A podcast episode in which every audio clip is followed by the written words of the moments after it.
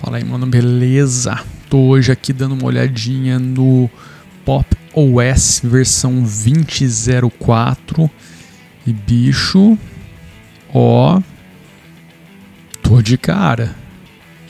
Vamos dar uma olhadinha nessa versão aqui.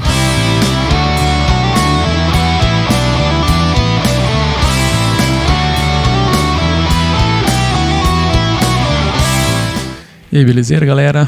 Hoje estou dando uma olhadinha na versão 2004 do Pop OS. Antes de começar a falar aqui do Pop OS em específico, só lembrando que logo logo eu trago aí a parte 2 daquele React dos dos vídeos do Leon com os features do Windows.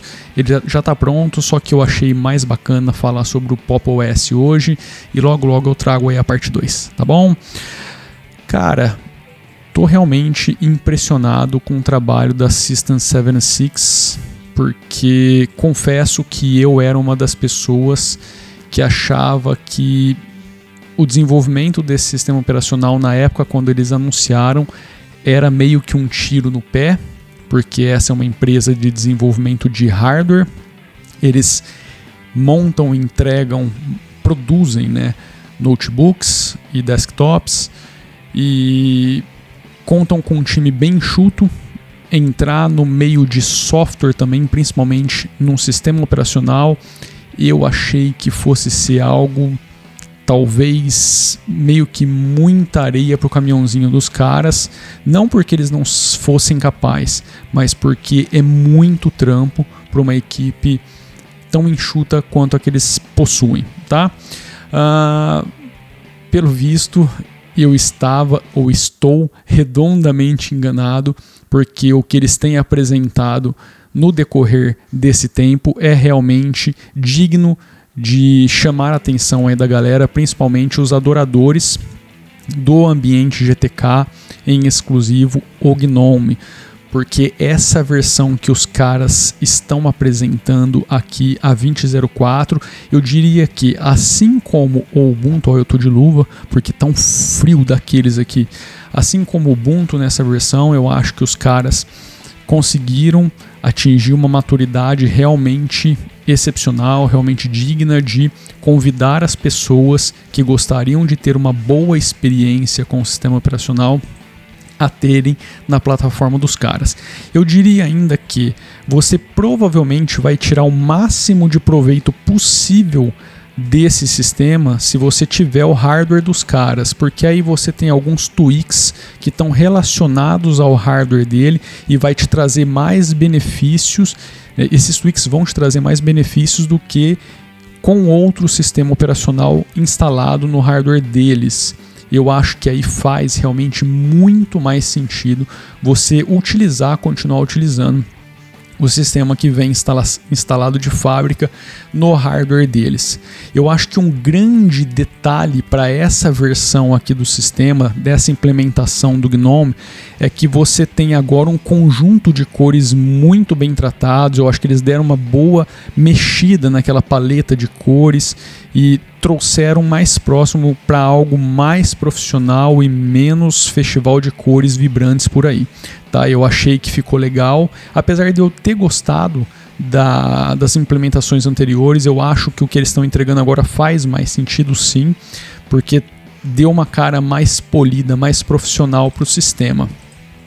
Uh, agora a cereja do bolo aqui, tirando essa parte de background do hardware e, e, tudo mais, eu já vou falar mais um pouquinho sobre isso, é o Tile Window Manager na cara do usuário para que ele ative com dois cliques do mouse. Um clique para aparecer a janelinha e o segundo clique para mostrar, para ativar a função. O que, que é esse negócio aqui? É uma forma de trabalho com as janelas no seu computador, com o seu computador em específico um pouquinho diferente, tá? Ele cria um workflow um pouquinho diferente na forma como você vai utilizar o seu computador no dia a dia.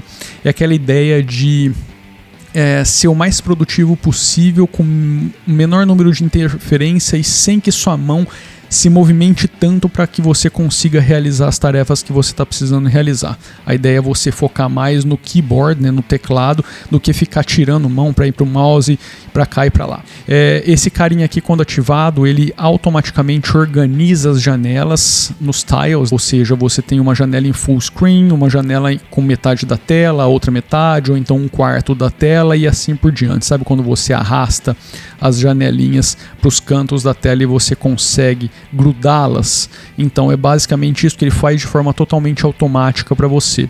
Eu vou abrir aqui uma, um, um gerenciador de arquivos, por exemplo.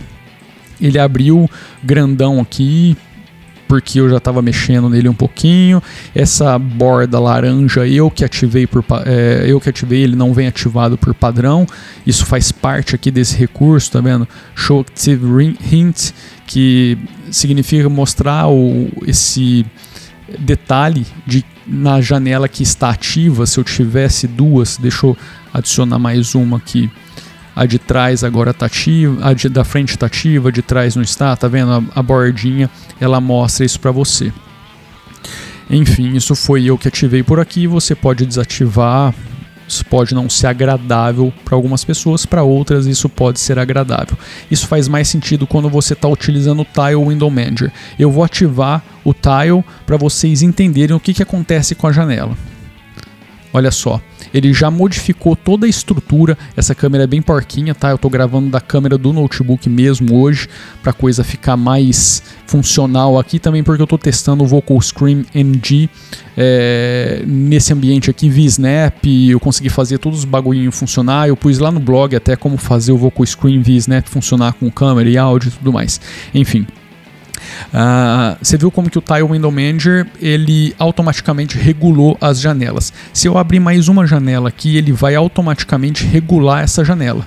Tá vendo? Ele automaticamente posicionou ela para cá. Se eu quiser a da esquerda maior, eu trago isso daqui para cá, ele automaticamente vai organizando para mim. Por que, que eu falei que aquela bordinha faz sentido aqui? Porque ela mostra qual é a janela que você está utilizando naquele momento tá? Então as coisas funcionam muito mais fáceis assim. E aí você utiliza as, a tecla meta e as setinhas para ir trocando as janelas. Eles têm um conjunto aqui de uh, shortcuts que faz muito sentido para esse tipo de trabalho, né? para esse tipo de workflow. Eu vou desativar o tile, ele mantém as janelas como elas estão. Tá? Inclusive essa câmera vai ficar grandona aqui agora, não setei dessa forma, mas eu não vou conseguir fazer ela voltar do tamanho que ela deveria voltar. Porca miséria. Enfim, vai ficar aí agora e eu consigo colocar as coisas em cima da câmera. Ele deu uma bagunçada aqui no coreto. Enfim, a ideia aqui era mostrar esse recurso e deu para visualizar. Se eu ativá-lo novamente, ele automaticamente já vai brincar de novo com as minhas janelas. É, deixa eu ver se eu consigo redimensionar. Ó, que bacana! Se eu redimensionar aqui as janelas, ele automaticamente organiza tudo que está é, ao redor do, do, daquela janela que você está redimensionando, tá? É, acho isso muito genial, muito bacana. É um, um workflow completamente diferente do que muita gente está acostumada a utilizar. Isso não é para todo mundo, mas se a pessoa está querendo um recurso desse, eu acho que é um prato cheio.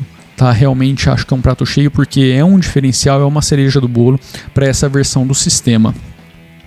A outra cereja do bolo, como eu já comentei, é a integração de hardware que vem aqui com é, o sistema já preparado né, pra, para os hardware, para o, o, hardware da System 76. Isso só vai funcionar, acho que belezinha mesmo, bem grudadinho com o hardware dos caras.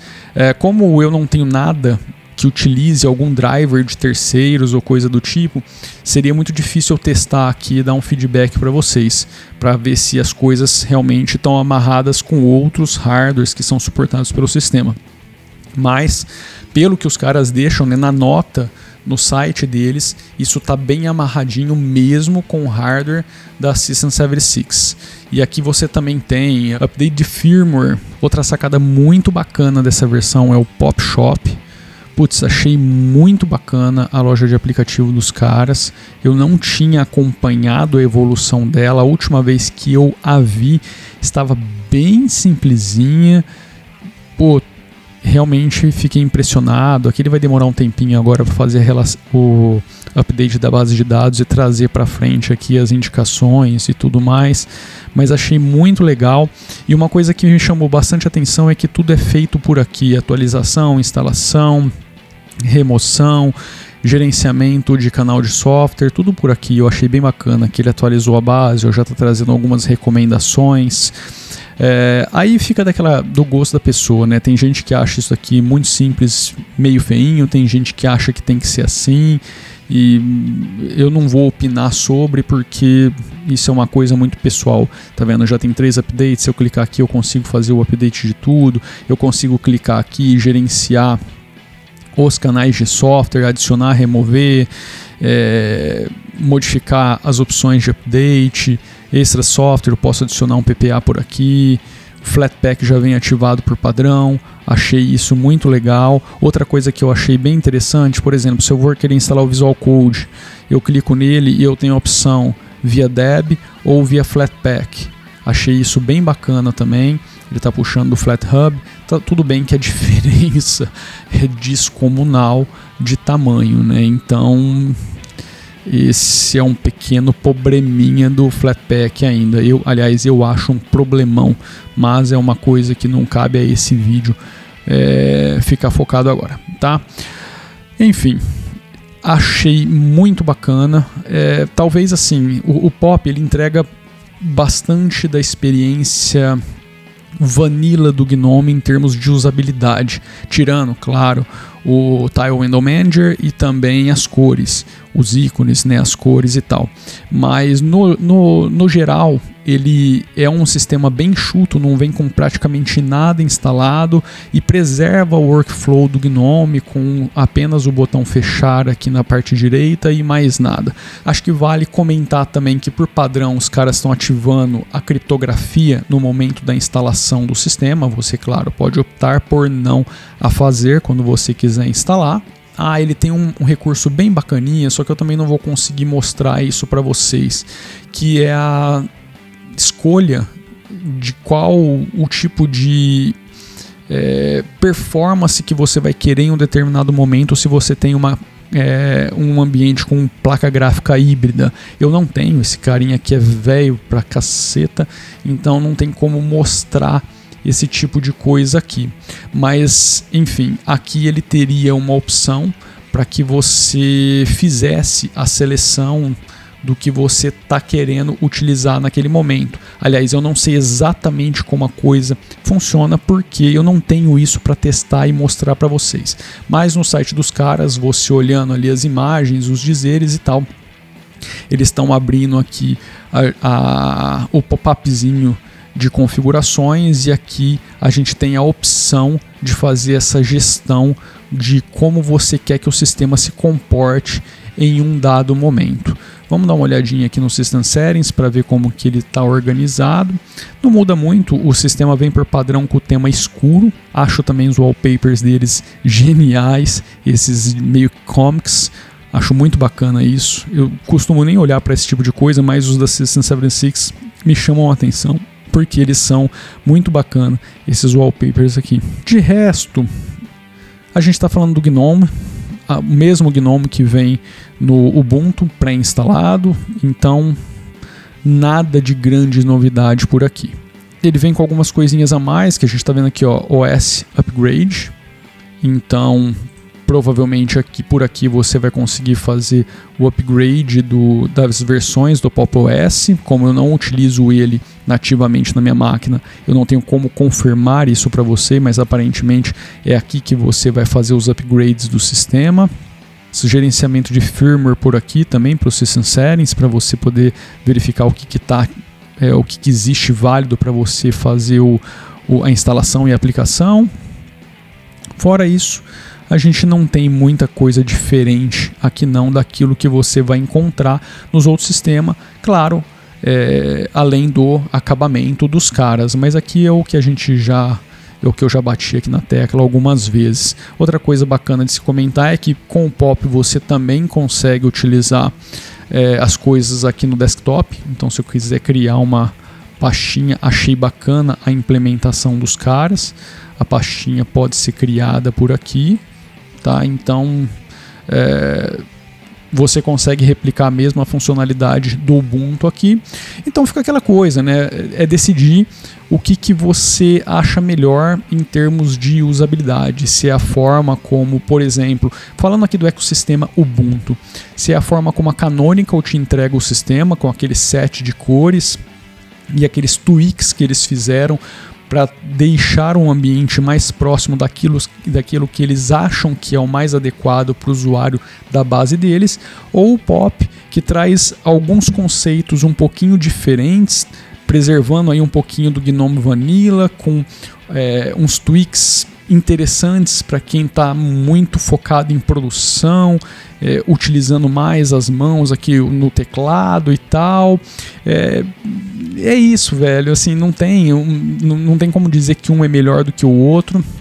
Eu acho que, apesar deles pegarem parte de um público similar, existem duas propostas aqui que podem agradar mais um público ou mais outro. Então, vai realmente daquilo que você quer. Se você quer uma experiência mais vanilla do Gnome e acha bacana esses tweaks que o Pop OS fez, putz, é um prato cheio, cara. Eu acho que a máxima da vez aqui é o seguinte: você tem no ecossistema Ubuntu duas versões do Gnome que estão muito show de bola, velho. Então, assim, você tem opção de escolha de praticamente dois Gnome aqui no, no Ubuntu, vai, vamos colocar assim, meu, é mamão com açúcar aí, vai, não tem, não tem como querer mais nada. Bicho, é isso, achei muito bacana o que os caras estão entregando, um sistema bem enxuto, bem funcional, com as cores muito bem colocadas. Ah, o sistema preserva bastante caracter as características do Gnome Vanilla e também traz algumas modificações que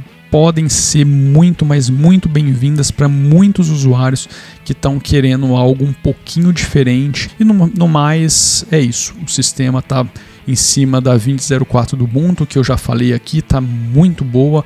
Eu acho que é a melhor versão já lançada até agora por aqui. E então você tem o casamento de dois mundos aí para ser feliz. E aliás, o casamento de dois mundos é escolha entre os dois para poder utilizar no seu dia a dia. Deixa eu parar por aqui. Nos vemos no próximo episódio. Um grande abraço. Fui.